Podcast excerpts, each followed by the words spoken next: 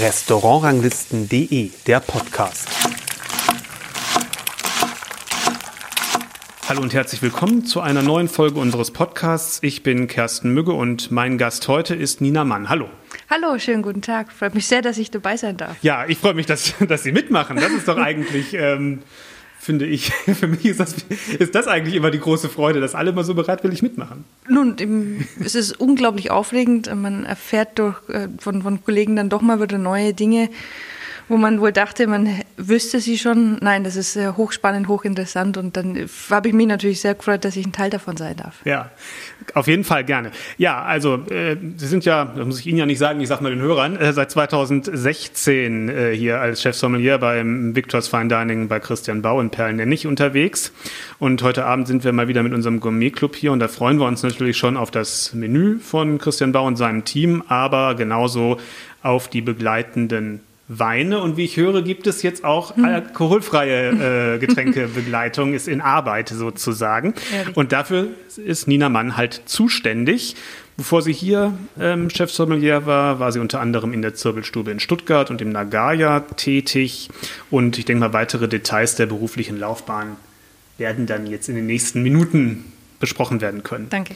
Ja, die Weinbegleitungen hier, so wie ich sie immer bei Ihnen erlebe, haben ja eigentlich immer ein relativ ähnliches Muster. Es fängt an mit einem ähm, leichteren Wein hier aus der Region, Mosel Saruwa, was sich natürlich anbietet, dann vielleicht ein Sake dazwischen, dann ein weißes, was Weißes aus dem Burgund häufig, dann was Rotes, eher kräftiger, südlich orientierter und dann natürlich nochmal ein Süßwein hier aus der Region. Ähm, ist das so das feste Schema, ähm, was Sie sich überlegt haben, was einfach am besten funktioniert? Oder warum ist es im Grunde eigentlich, was die Weinbegleitung angeht, ähm, so, so eine relativ ähnliche Geschichte immer? Das stimmt, das ist wahr. Also ich will mich damit gar nicht festlegen eigentlich, aber es ist wirklich ein Schema, das, das erkenne ich schon auch immer wieder. Gut, ähm, nee, der Grundgedanke ist erstmal, ähm, wir möchten auf jeden Fall unsere Gäste so begleiten, dass sie einen spannenden und vor allen Dingen einen ähm, geselligen Abend haben. Also es, es, geht uns gar nicht immer so sehr darum, dass alles immer auf den Punkt bei uns, dass die Weine auf den Punkt immer zusammenpassen. Deswegen gibt es auch zu sieben oder acht Gängen, je nach Größe des Menüs, fünf Weine. Mhm. Manchmal auch sechs. Gut, der Sake, der bauen wir auch mal dazu ein. Aber es geht im Grunde genommen darum, dass wir die Gäste überhaupt nicht überfordern wollen. Wir zeigen denen Moselweine, weil wir total davon überzeugt sind, weil wir für uns auch denken, das sind die größten Weißweine der Welt, die gehören da dazu. Äh, und wenn wir sie vor Ort haben, können wir im Jahrgangstief vor allen Dingen auch, auch was zeigen davon. Die wenigsten kennen sie ja irgendwie auch nicht. Der Burgunder ist wohl oftmals mit dabei, weil ich finde, er hat eine gewisse Wertigkeit. Er wird immer rarer. Deswegen gerne schenken wir unseren Gästen das ein. Und jetzt auch, muss auch immer nicht das Gleiche sein. Also wir sind auch in den kleinsten Enklaven da auch mal unterwegs, auch No-Name-Winzer. Ähm, aber auch dann mal das Prestige, das, äh, das mixen wir ganz gut durch. Äh, ja, es gibt ein Glas Rotwein, das ändert sich auch stetig. Also das kann gerne mal Spanien sein oder oder oder. Und dann gibt es den Süßwein. Und eigentlich gerade was der Burgunder und, und der Rotwein ist, da gibt es doch eine, eine wechseln wir deutlich durch. Ich mache gerne mal was aus Spanien. Das funktioniert einfach nicht dauerhaft. Ja, ich kann Gäste total damit äh, mitnehmen und sagen, hey, ich habe euch mal was Spannendes aus Teneriffa oder so, aber das funktioniert einfach nicht bei jedem Gast. Und wenn ich sage, wir wollen wirklich einen einheitlichen geselligen Abende machen will, greifen wir gerne mal auf Burgund, auf Frankreich oder so generell zurück.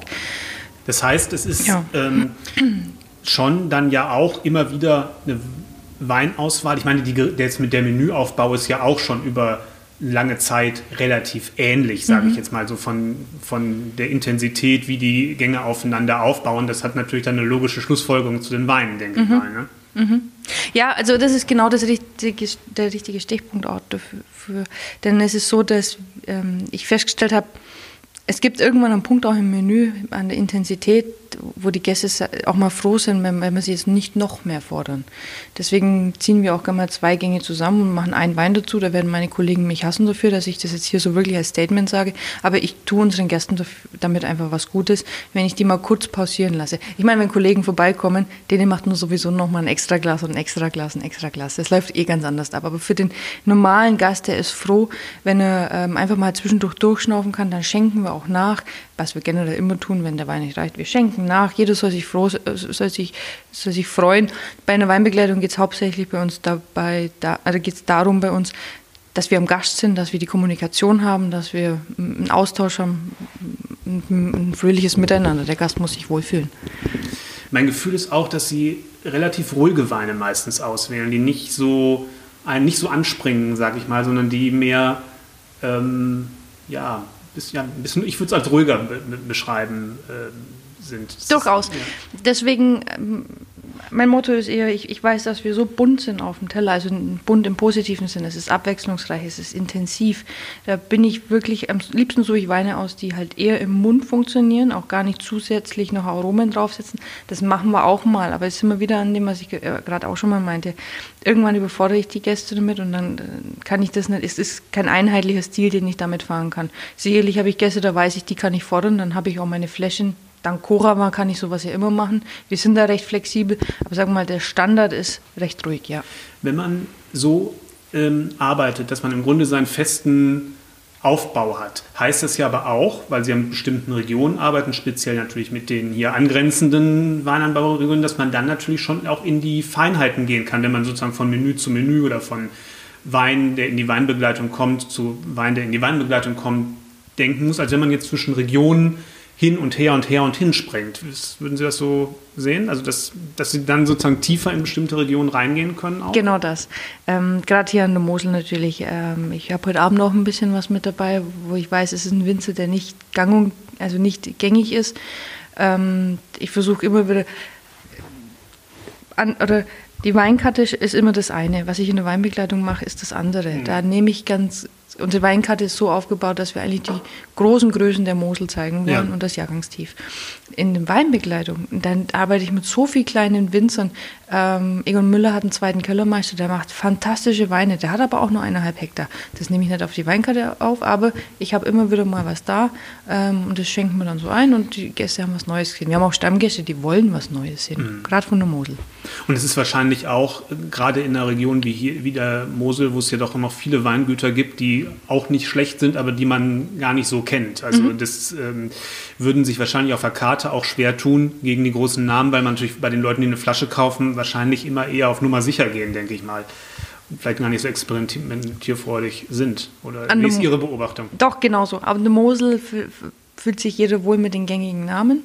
Ja. Ähm, und die äh, kleinen, und das sind sogar, sage ich mal, die auch jetzt zu den Großen eigentlich gehören, die seit Generationen Wein machen, nur weil die halt einfach nicht so bekannt sind wie die anderen, werden die gar nicht getrunken. Die muss man dann empfehlen. Ja, das haben Sie schon richtig gesehen. Ähm, bekanntermaßen ist die Küche von Christian Bau ja japanisch orientiert. Und das Riesling, speziell der Riesling von der Mosel und der Saar, so gut zu japanischem oder asiatischem Essen generell passt, ist ja auch kein Geheimnis. Aber warum ist das eigentlich so? Am Anfang dachte ich, weil diese Würzigkeit, also ich spreche von Sojasauce, von jodigen Aromen, von Zitrusfrüchten, dass das wunderbar mit der Restsüße funktioniert. Hat man auch am Anfang ja so gang und gäbe gesagt und das ist auch hier und da auch immer noch wahr.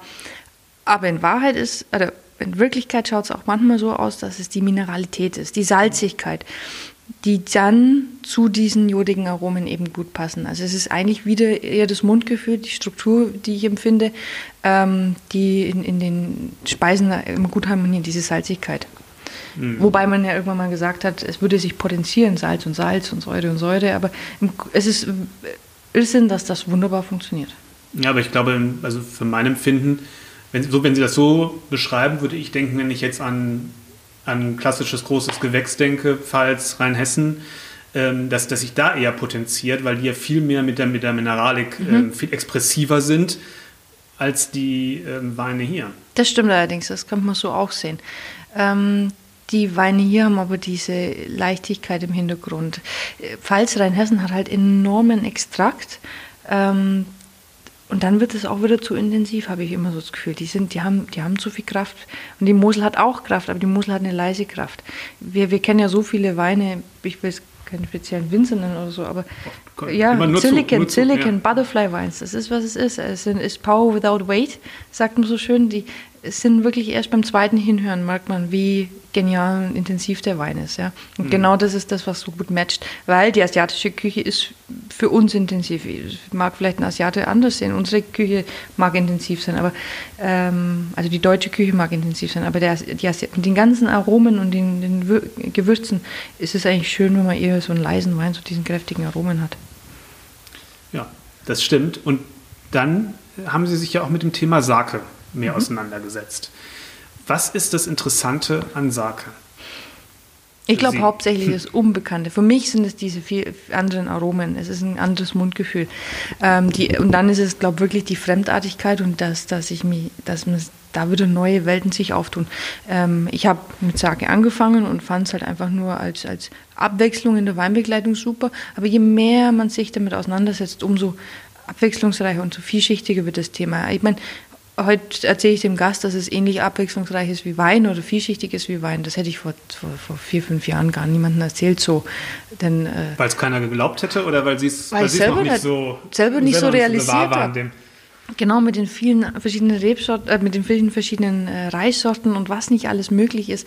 Und äh, vieles kommt ja noch nicht mal in Deutschland an, was da noch alles möglich ist. Das ist schon, schon sehr verrückt, ja. Und äh, dann ich, bleibe ich da auch stetig dran an dem Thema, weil es erschreckend wenige kennen. Oder mhm. dann nur vom Urlaub und dann haben sie schlechte Erfahrungen gemacht. Und da, da habe ich schon genau ähm, die Meinung darüber schon so oft umkehren können, dass jemand gesagt hat, Mensch, so einen Sake habe ich noch nie probiert. Deswegen macht es Freude, damit zu arbeiten. Wird der mittlerweile besser akzeptiert? Ja, ja. Es, ähm, Kommt mit der die Erfahrung, Neugier ist groß. den Leuten hier und da mal über den Weg läuft, in der einen oder anderen Weinbegleitung mhm. auch? Oder? Mhm. Also die Neugier ist nach wie vor groß. gibt welche, die das kategorisch ablehnen. Und mhm. das muss man akzeptieren, Klar. das finde ich okay. Das ist ja immer, aber da, da, da bin ich auch, da initiiere ich auch nicht oder ja. sage, das muss bitte jetzt sein. Nein, nein. Ähm, aber es gibt, ich habe mir auch mittlerweile gute Worte, glaube zurechtgelegt, wo ich dem Gast erkläre, hören Sie mal, das kann auch für Sie nur fremd sein. Natürlich, weil wir mit, ja, wir vergorener Reis, was ist das für uns in Europa? Wir kennen das nicht. Das Material Reis ist ja sowieso völlig fremd für uns eigentlich, ja. Und das auch noch vergoren und das zu trinken, das, das ist ja so weit weg von ganz vielem. Ähm, natürlich ist das, ist das komisch für uns. Und deswegen bitte ich schon immer darum, dass man das nochmal probiert, dem eine Chance gibt. Ja. Das Schwierige ist natürlich die Feinheiten herauszufinden und überhaupt, äh, überhaupt als normaler äh, Genießer, sag ich jetzt mal, der das nicht berufsmäßig macht, ähm, Unterschiede und Qualitätsunterschiede herauszuschmecken. Sie haben sich näher damit mit beschäftigt und da auch eine kleine Zusatzausbildung äh, mhm. erlangt. Wie haben Sie das für sich erschlossen? Außer durch, also natürlich durch Probieren, vermute ich mal. Ne? Absolut. Und ich wär, hätte mich ganz gerne auch noch weitergebildet, aber dieses Thema ist für mich irgendwo, hat es auch leider Grenzen. Also ich glaube, ich verstehe es nicht zu 100 Prozent, äh, aber ich kann es verkosten und ich habe Spaß dabei. Die, ähm, also ich verlasse mich rein sensorisch auf, auf, die Auswahl. Ich probiere die Sake und wenn sie, wenn sie gut sind, ich kann erkennen, ist es, natürlich kann ich die, kenne ich die Unterschiede und ich kann auch die Unterschiede erschmecken. Äh, ich spreche auch wirklich nur davon, dass ich die Details manchmal in den Gesetzen nicht verstehe und äh, auch dann nicht verstehe, wie sie es benennen. Aber das ist eine andere Sache. Das geht auch nur mich ja. was an. Das ist, muss ein Gast auch nicht interessieren. Nee, es, es geht Man nur muss ja auch nicht das deutsche Lagenrecht kennen, um den Wein zu, äh, genießen zu können. Absolut, genau. Äh, ich, äh, ich, möchte, ich habe einfach nur Parameter. Ich möchte nicht, dass es nach Schnaps schmeckt. Es muss mir Spaß machen und es muss frisch sein. Ähm, klar, es gibt auch da immer Ausnahmen. Ich habe auch schon welche probiert, die so Parmesan und Schinken waren oder welche, die richtig sherryartig waren. Auch das hat Spaß gemacht. Aber es muss sensorisch stimmen.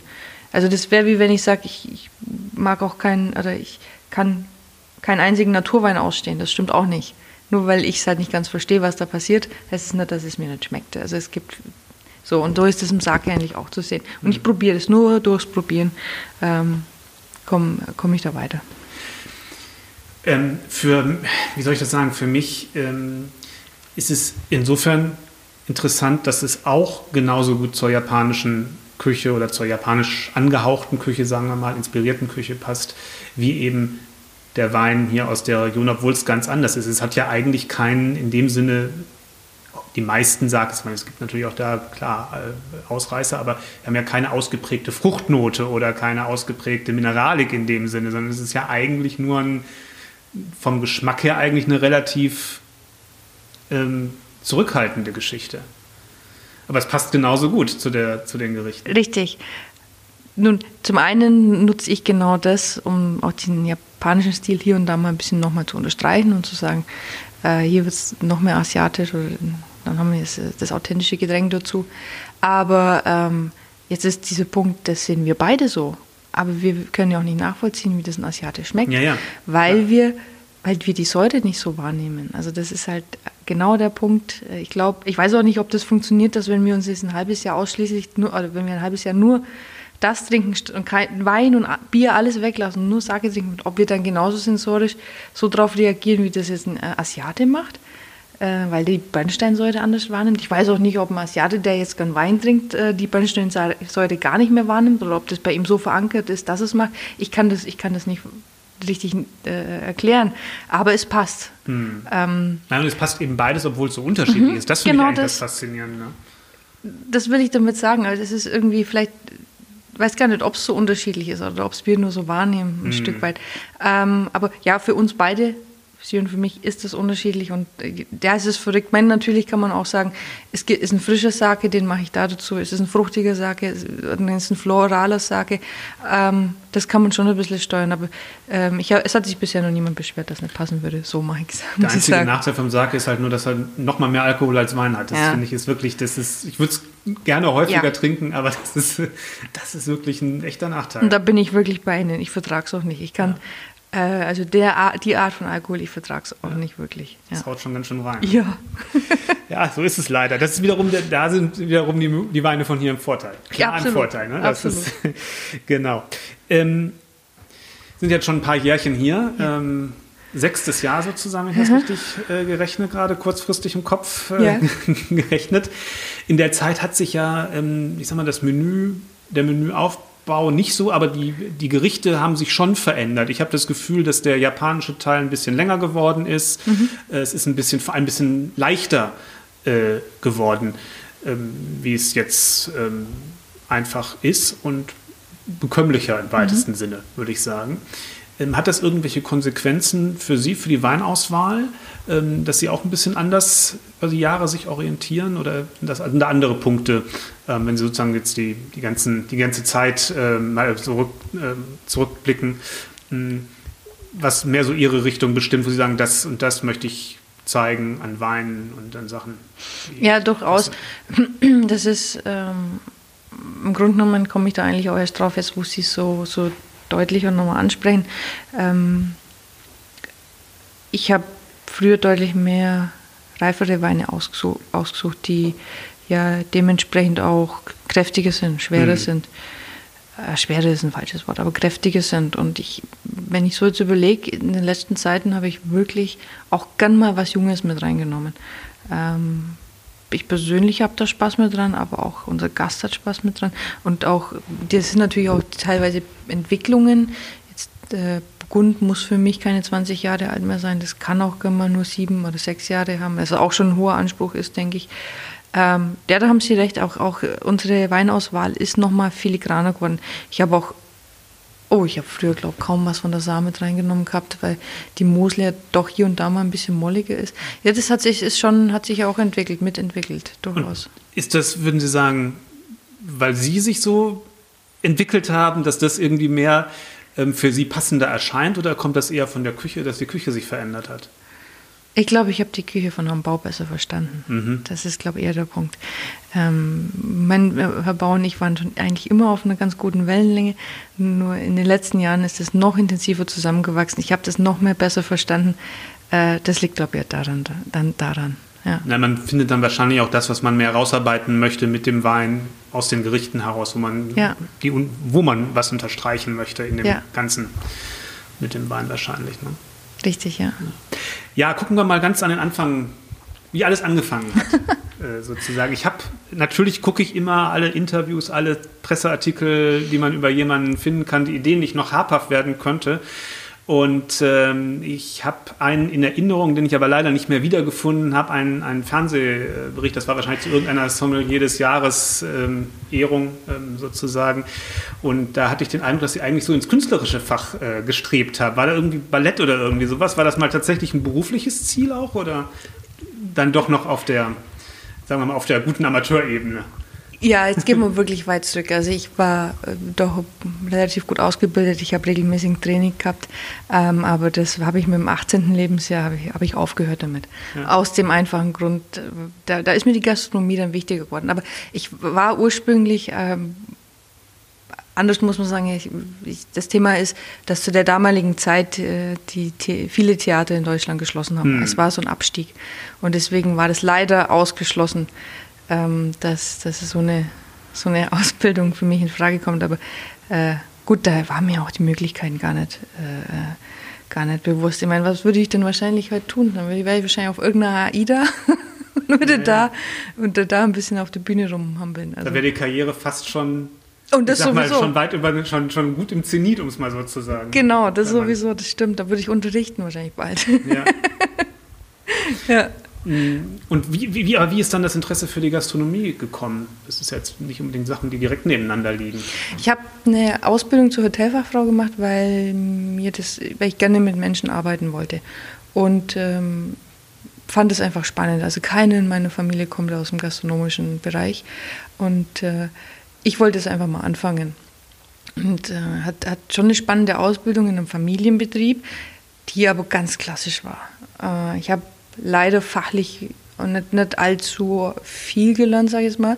Und als diese Ausbildung zu Ende war, habe ich mir gedacht, also ich war mir unschlüssig, ob das wirklich was für mich sein sollte und habe gesagt, ich suche mir jetzt noch, ein, noch mal einen Job in dem Bereich und wenn da auch wieder so, eine, so viel Enttäuschung drin ist, dann ähm, möchte ich es nicht mehr machen. Bin damals an Tegernsee gegangen und äh, in ein wunderschönes Haus, Hotel Bayern hieß es damals.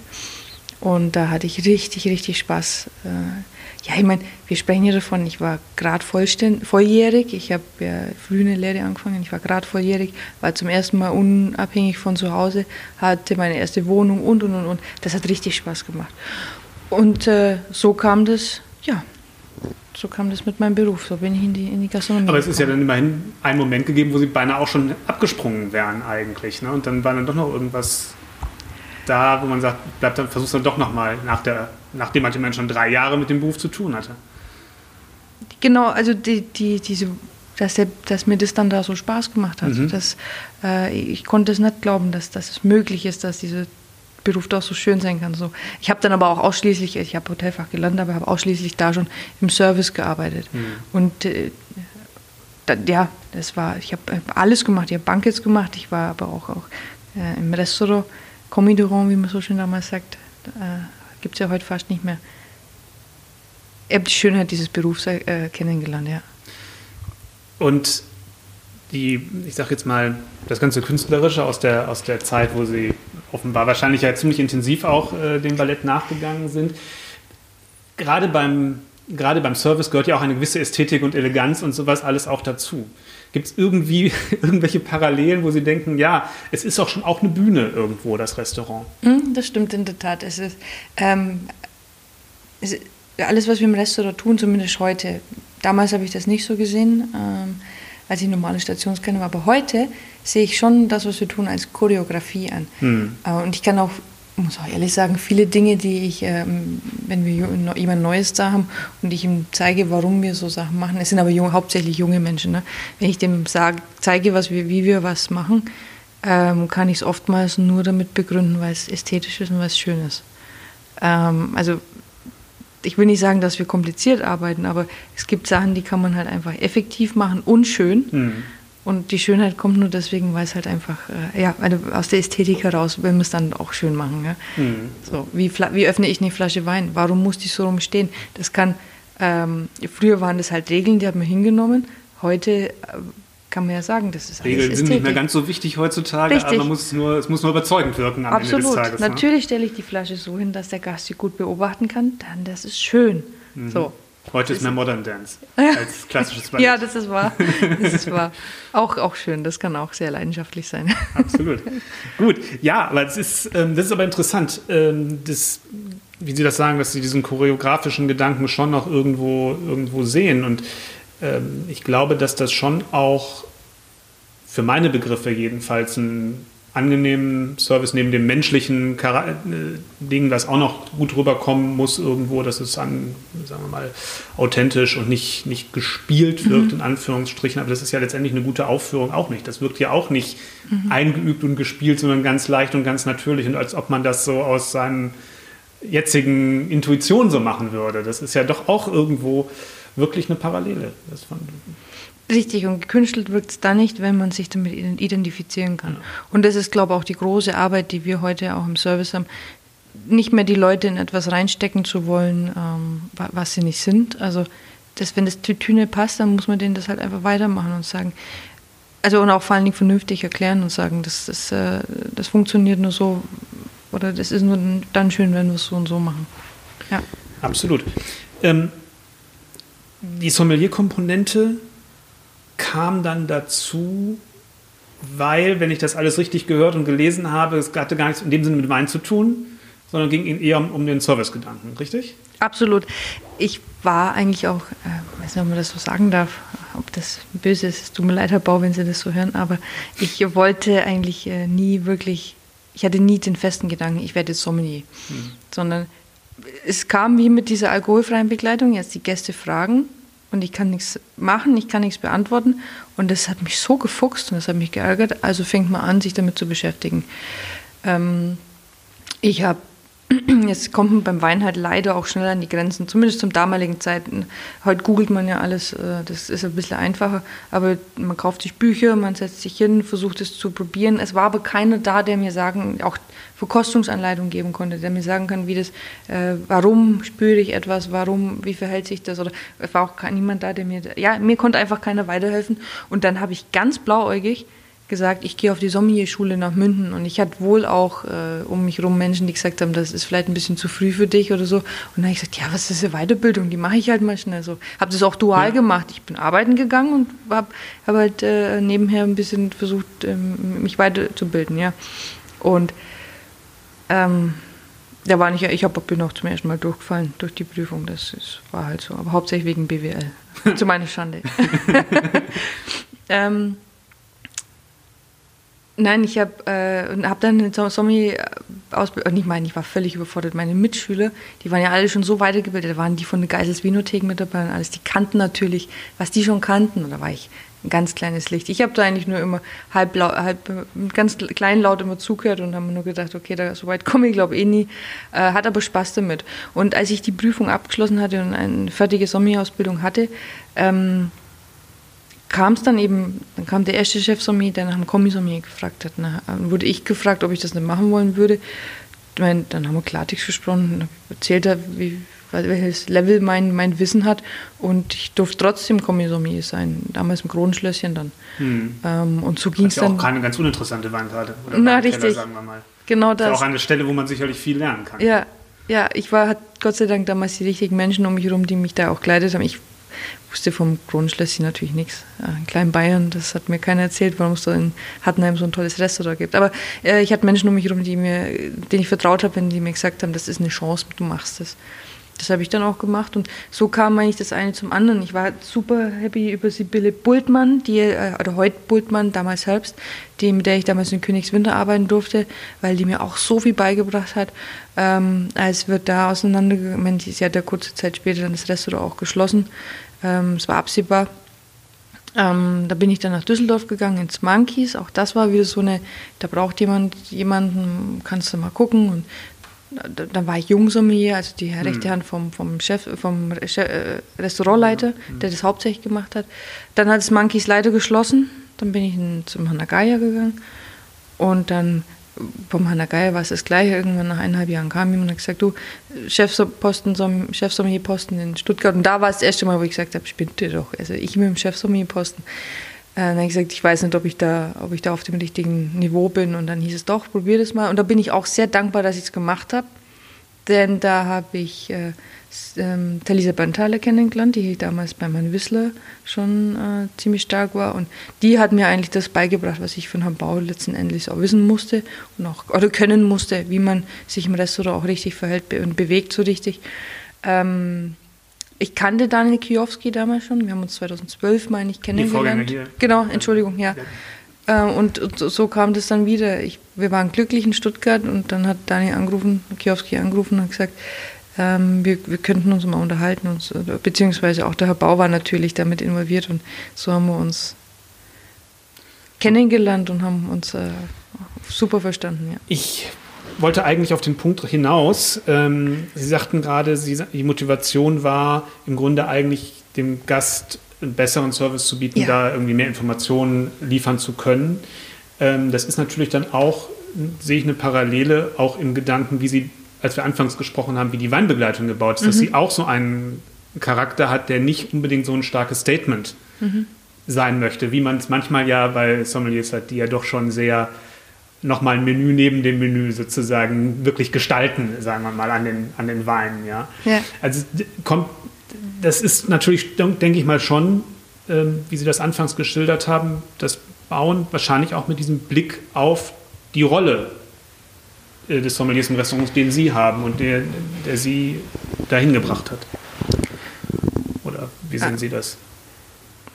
Durchaus, ja, ich, Entschuldigung, das habe ich mir verquasselt gehabt. Gell? Ich habe mich verquasselt äh, gehabt, ne, das ist viel, viel, äh, schlimmer. Ich, verstehe schon, was, was, Sie, was Sie sagen wollen. Ähm, Sie, ja, schauen Sie, das ist für mich so abwegig, dass ich, äh, dass ich äh, die Bühne nur für mich nutze, dass ich das äh, so gar nicht äh, richtig verstanden haben wollte. Ja, das stimmt, unsere Weinbegleitung ist wohl auf den Gast zugeschnitten oder auch auf diese Rolle, dass wir eher was Wohlfühlendes genau. bieten wollen. Wir haben aber das kann man ja eben nur, wenn man auch den Gedanken hat, auch mhm. die, die, Rolle dieses Berufs, ähm, des Sommelier-Daseins ist eben eher ein Serviceberuf als jetzt ein Weinpräsentationsberuf, sag ich mal. Ja, in der Tat, da, da gebe ich Ihnen recht. Ich, hab, bin, ich, ich bin Kellner und ich kellnere gerne und das, ein Sommelier ist eigentlich nur wirklich jemand, der halt einfach, ein Kellner mit einer anderen Ausbildung oder mhm. einer Weiterbildung. Ähm, das alkoholfreie Thema ist eigentlich da das, das beste Beispiel. Ich finde, das war wirklich jetzt meine Arbeit, ähm, zu sagen, ich möchte was auf unserem Niveau an alkoholfreien Sachen anbieten und das, ich, wir haben Produkte gekauft, wir fanden sie unzulässig und ähm, Umkehrschluss ist, ich muss mich noch mehr reinknien und äh, offensichtlich auch Dinge selbst produzieren und machen. Und da kommen wir gleich nochmal ja. noch drauf. Zum Schluss würde ich sagen, ich wollte noch eigentlich fragen, ähm, man überlegt, denke ich mal, sich doch relativ genau, wie viel Informationen zu einem Wein man den Gast mhm. so mitgibt, gerade, gerade wenn es eben ne, die Weinbegleitung ist. Ähm, über das Weingut, über die Lage, über den Geschmack, weil man vielleicht ja auch was im Essen besonders darauf hinweisen möchte, was man vielleicht selber gesehen hat, was das Interessante daran ist. Äh, wie überlegen Sie sich, welche Informationen Sie in die ich sag mal 20 Sekunden, 30 Sekunden, wie lang das auch immer ist, äh, wie viel Zeit äh, für, die, für die Vorstellung des Weines bleibt, ähm, ja, welche Informationen Sie da mitnehmen. Es ist unterschiedlich sogar. Also wie, wenn ich weiß, ich äh, habe drei Tische, die relativ eng beieinander sind, die die Weinbegleitung haben, erzähle ich an jedem Tisch was anderes, hm. weil ja ständig jeder mithört. Äh, und es mich auch selber, glaube total langweilen würde, wenn ich zehnmal das gleiche am Abend erzählen müsste. Und von daher, ähm, mir ist vor allen Dingen wichtig, dass ich äh, nichts Langweiliges erzähle und dann lieber eine Anekdote ähm, mehr oder weniger oder erzähle. Also es geht auch gar nicht darum, dass der Altenberg in Kanzim sitzt, sondern eher darum, äh, was das für ein brachiales Ding ist. Also das muss man halt einfach mal ein bisschen mit Charme rüberbringen. Ähm, und und äh, den Gast interessiert es doch nicht, wie, wie, wie steil der ist oder ähm, wie viel Hektar das genau sind, sondern es geht eher darum, was hat er für eine Wirkung und was hat er. Und das sind eher so Informationen, die ich mit in die Weinbegleitung nehme, ja. Oder an den Tisch nehme. Anstelle immer ja, die langweiligen Sachen zu erzählen.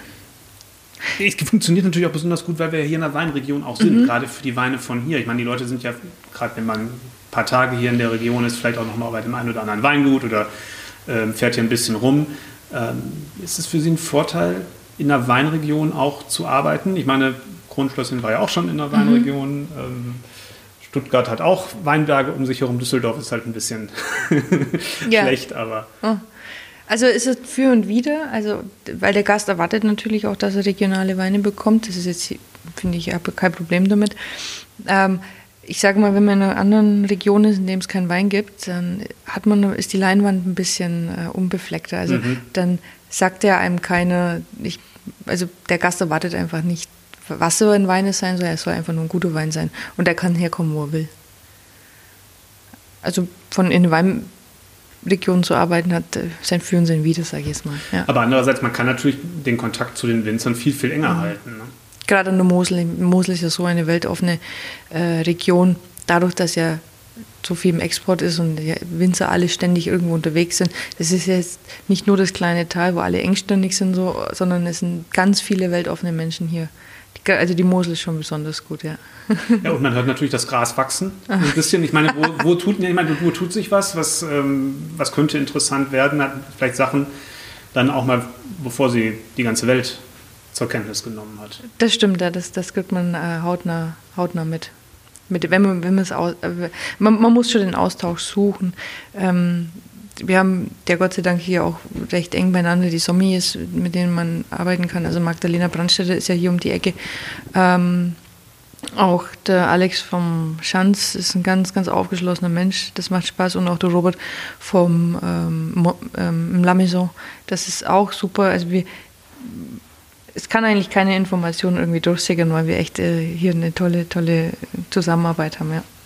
Und gleichzeitig, in Anführungsstrichen, hören die Winzer auch auf das, was sie so, äh, was sie so sagen? Wie ist da das Feedback von Sommeliers gefragt? Oh Gott, ich weiß gar nicht, ob ich mir das jemals anmaßen würde. Ein Winzer, also ich kenne Sommeliers, die sagen, ich, ich, dass sie mit Winzern so umgehen, aber das würde ich mir, glaube ich, auch gar nicht anmaßen. Ähm, ich, äh, aber Sie können ja zumindest ein gesammeltes Feedback von vielen Kunden. In der Tat, also doch, wir, wir haben, ich, ich, wir haben, wir haben, ich telefoniere gerne mit den ähm, Winzern oder ich rufe sie auch direkt an, wenn ich, wenn ich weiß, äh, hier, da hat jemand wirklich ganz besonders äh, ein Augenmerk auf, auf die Weine gelegt oder so. Äh, doch, da, ich gebe, äh, der Austausch ist wirklich sehr nah, es ist fast schon freundschaftlich, ja.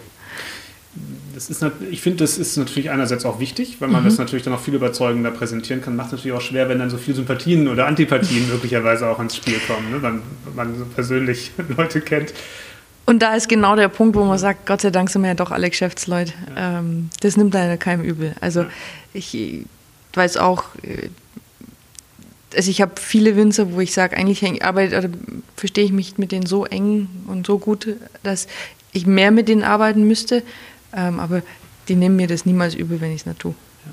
So, jetzt kommt alkoholfreie Getränkebegleitung oh neu dazu. ja. Ein ganz neues Thema. Gab es ja hier bislang noch nicht, denke ich mal. Ähm, wie gehen Sie das an? Wie sind Sie es angegangen? Also, ist die Premiere, wo wir das Gespräch führen, muss man sagen, steht unmittelbar bevor. Mhm. Wenn es dann online ist, dann gibt es das schon. Richtig, ja. Ich glaube, das ist immer noch, das wird ein Entwicklungsprozess sein. Ich habe jetzt ähm, angefangen hat es mit, ich habe Produkte bestellt, von denen ich weiß, ich habe nachgelesen, wer, wer, spricht über was. Ähm, und habe hab die bestellt und hab, wir haben sie verkostet. Da waren alkoholfreie Weine dabei, da waren Säfte dabei und und und und. Ähm, aber es gibt ja eine ganz bestimmte Anforderung vom Gast und die heißt kein Zucker, keine Kohlensäure. Mhm. Und das ist, glaube ich, die größte Herausforderung, wenn es um Frische geht vor allen Dingen. Und so die alkoholfreien Weine, äh, es tut mir leid, ich habe das Feedback auch schon gegeben. Sekte sind noch ganz okay, weil CO2 halt hilfreich ist, aber die Weine waren äh, nicht das, was wir hier ausschenken möchten. Mhm. Ähm, und dann möchte ich aber auch nicht, dass wir in diese alkoholfreien Gin Tonics gehen, weil wir schenken ja auch keine Cocktails zum, für den Gast aus. Also warum sollte ich das jetzt plötzlich äh, beginnen? Das wollte ich auch nicht. Also haben wir uns über Alternativen aus, ähm, Gedanken gemacht. Und ähm, ja, entweder sind es Tee, es ist Wasser oder es ist Kefir oder es ist äh, Kombucha. Das, Tee also, wäre ja immerhin mal auch praktisch zum japanischen mhm schon mal eine gute Analogie. Ne? Das stimmt. Ich habe aber in Paris eine Teebekleidung bekommen äh, im Yamcha und die war so perfekt, das kann ich nicht. Ich sage, wie es ist, da muss man ein Teekünstler sein, dass, ich das, dass man das richtig macht. Und wenn man den, den Anspruch hätte ich dann auch und das kann ich nicht. Das kann ich einfach nicht. Und aber ich kann, äh, auf jeden Fall habe ich mir dann äh, Kombuchas und Kefir und auch da ewig rum experimentiert. Und ich bin mir sicher, dass der Gast am Wochenende in einem halben Jahr kommt und noch eine bessere Bekleidung bekommt, weil das jetzt ein, das wird jetzt ein, ein, ein Prozess sein. Ich habe ähm, es, es, wird auch Kalttee geben, den ich dann nochmal fusioniere, mhm. weil ich finde auch die Abwechslung muss hier wichtig sein. Ähm, es gibt nicht nur Kefir und es gibt nicht nur Kombucha, wir, wir mischen auch was. Also zum Dessert habe ich, glaube ganz nett natürlich einen Moselsaft, den ich nochmal mit was etwas Herben mische. Es kann natürlich jeder sagen, na gut, hat ja der Saft schon gemacht kann man auch so sagen. Aber ich habe da wirklich schon Produkte an der Hand, die, die, die nicht die Auszüge sind und die extrahiert sind und es sind nicht dann nur ist, Saft. Dann ist Sekt oder Champagner auch, Sprudel, äh, auch Sprudelwasser. Ne? Ja, das stimmt allerdings. ja, ich bin gespannt, äh, wie, wie das ankommt. Ähm, aber es geht hier auch wirklich um den Dienstleistungsgedanken, dass wir. Also es gab definitiv die Nachfrage danach. Mhm. Das war letztendlich der, der, der Impetus, das zu der, machen, weil Leute danach gefragt haben? Genau, richtig, ja. Also, na, anders muss man sagen, die bleiben halt bei Wasser und das tut mir weh, das möchte mhm. ich nicht. Also, wenn jemand nur Wasser trinken muss, weil äh, es, es an meiner Arbeit scheitert, das soll nicht sein. Mhm. Ja. Das heißt, wir sagten gerade, es ist ein Prozess. Ähm, ich glaube, das Schwierige bei dem Thema ist ja auch, wenn man in ähnlicher Menge, also fünf, sechs äh, verschiedene Sachen trinkt, dass es nicht zu ermüdend mhm. ist, weil es einfach ähm, auch nochmal, ja, im Grunde nochmal wie eine zusätzliche Komponente auf dem Teller ist, finde ich noch mehr als, als Wein, weil es einfach ja mit irgendwelchen Lebensmitteln gearbeitet ist, die näher am Teller sind sozusagen, als ja. die vergorenen Trauben. Ne? Absolut, das war genau auch meine Herangehensweise, dass, dass ich das eigentlich nicht möchte. Im Grunde genommen habe ich mir den Weingedanken genommen und habe ihn versucht, aber wohl mit den Mitteln, die Sie jetzt gerade beschrieben haben, äh, nachzuempfinden. Also ich glaube, das Gelungenste ist heute Abend, äh, was ich habe, ist äh, die, ein ganz klassischer Kombucha, also wirklich nur mit Schwarz- und Grüntee gemacht, den ich mit ein bisschen Sellerie und Verschü, also Sellerie-Saft Verschü und einen kleinen Hauch Steinpilze haben wir da das richtige Mischungsverhältnis gefunden. Das darf zwei Tage nochmal extra gären. Also ich nehme einen fertigen Kombucha, aromatisiere den, lasse den aber nochmal eine Zweitgärung laufen. Und äh, ich dachte zuerst, es ist mir zu heftig, weil es echt intensiv ist. Aber der Chef findet es super, also bin ich happy. Ähm, und ich glaube aber, das ist schon mal die, die, die forderndste Sache, die ich mache. Es gibt auch, ich habe äh, einen anderen Kombucha gemacht, äh, das zeige ich Ihnen gerne heute Abend auch nochmal, ähm, den ich einfach nur mit ein bisschen Hibiskus und Vogelbeere nehme. Das, ist, das schmeckt dann wiederum einfach nur gut. Ja? Und das muss auch gar nicht in der Konzentration sein, wie Kombucha ist. Ich weiß, dass viele sagen, das ist, weil diese Zweitfermentation, die habe ich mit ein bisschen Wasser noch angesetzt, dann wird es nochmal ein bisschen feiner. Ähm, ja, also das muss man austarieren. Aber man muss ja letztendlich irgendwie sowas ähnliches wie Gerbstoffe ins, ins Getränk reinkriegen, mhm. weil sonst hat es ja nicht den gleichen Effekt wie Wein, dass im Grunde der Mundraum gesäubert wird und mhm. mit anderen Aromen in Berührung kommt und dann wieder den nächsten Bissen wieder neu äh, sich der Geschmack im Mund aufbauen kann. Das ist für meine Begriffe ja das Wichtigste bei den bei alkoholfreien Begleitungen, dass sie halt genau diesen gleichen Effekt haben wie ein, wie, ein, wie ein Wein auf der Zunge. Und das ist genau der, äh, der, der Clou an der Geschichte. Gut, man kann zu Tee gehen, Tee kann das, also genau. wenn man den richtig mischt. Ähm, aber man kann auch Kombuchas oder Kefir unterschiedlich lang fermentieren, dann hat das auch den Effekt. Ne? Muss nur den Punkt erwischen, wo es nicht Essig wird, weil dann wird es halt nicht mehr so lecker.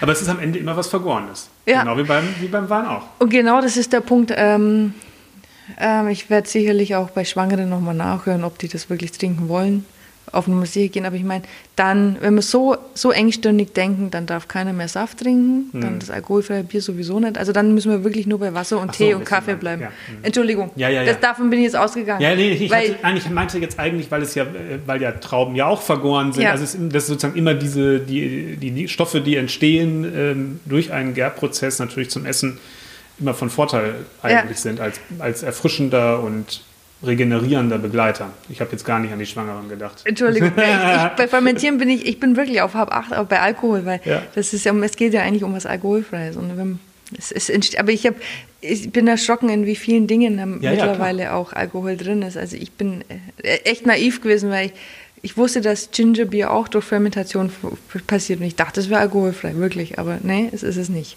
Naja gut, ähm, Worauf wollten wir jetzt nochmal hinaus? Wir wollten darauf hinaus, dass es letztendlich, dass sie weiter beim Fermentieren, bei ja. fermentierten Getränken bleiben. In der Tat. Ist ob, ob, Wein, ob Sake, ob alkoholfreie Begleitung, Fermentation ist immer dabei. In, in der Tat, richtig, ja. Super. Vielen Dank. Ich freue mich auf heute Abend. Mhm. Und äh, bedanke mich, dass Sie mitgemacht haben und äh, auch für, das Gespräch. Das war sehr schön. Und bei den Hörern, Zuhörern und Zuhörerinnen natürlich bedanke ich mich auch, äh, dass Sie durchgehalten haben, sage ich mal, mit Dankeschön. und es hoffentlich Spaß gemacht hat. Auf jeden Fall ähm, erscheint die nächste Folge entweder in ein oder in zwei Wochen. Wir werden da jetzt mit dem Rhythmus so ein bisschen äh, experimentieren in nächster Zeit. Es lohnt sich auf jeden Fall am Donnerstag oder am Freitagmorgen immer mal auf den Podcast-Player zu gucken, ob was passiert ist. Dann könnte schon die nächste Folge da sein, vor allem wenn man sie abonniert, den Podcast. Dann äh, kommt die nämlich ganz automatisch. Und bis dahin sage ich Tschüss. Dankeschön. Vielen, vielen Dank.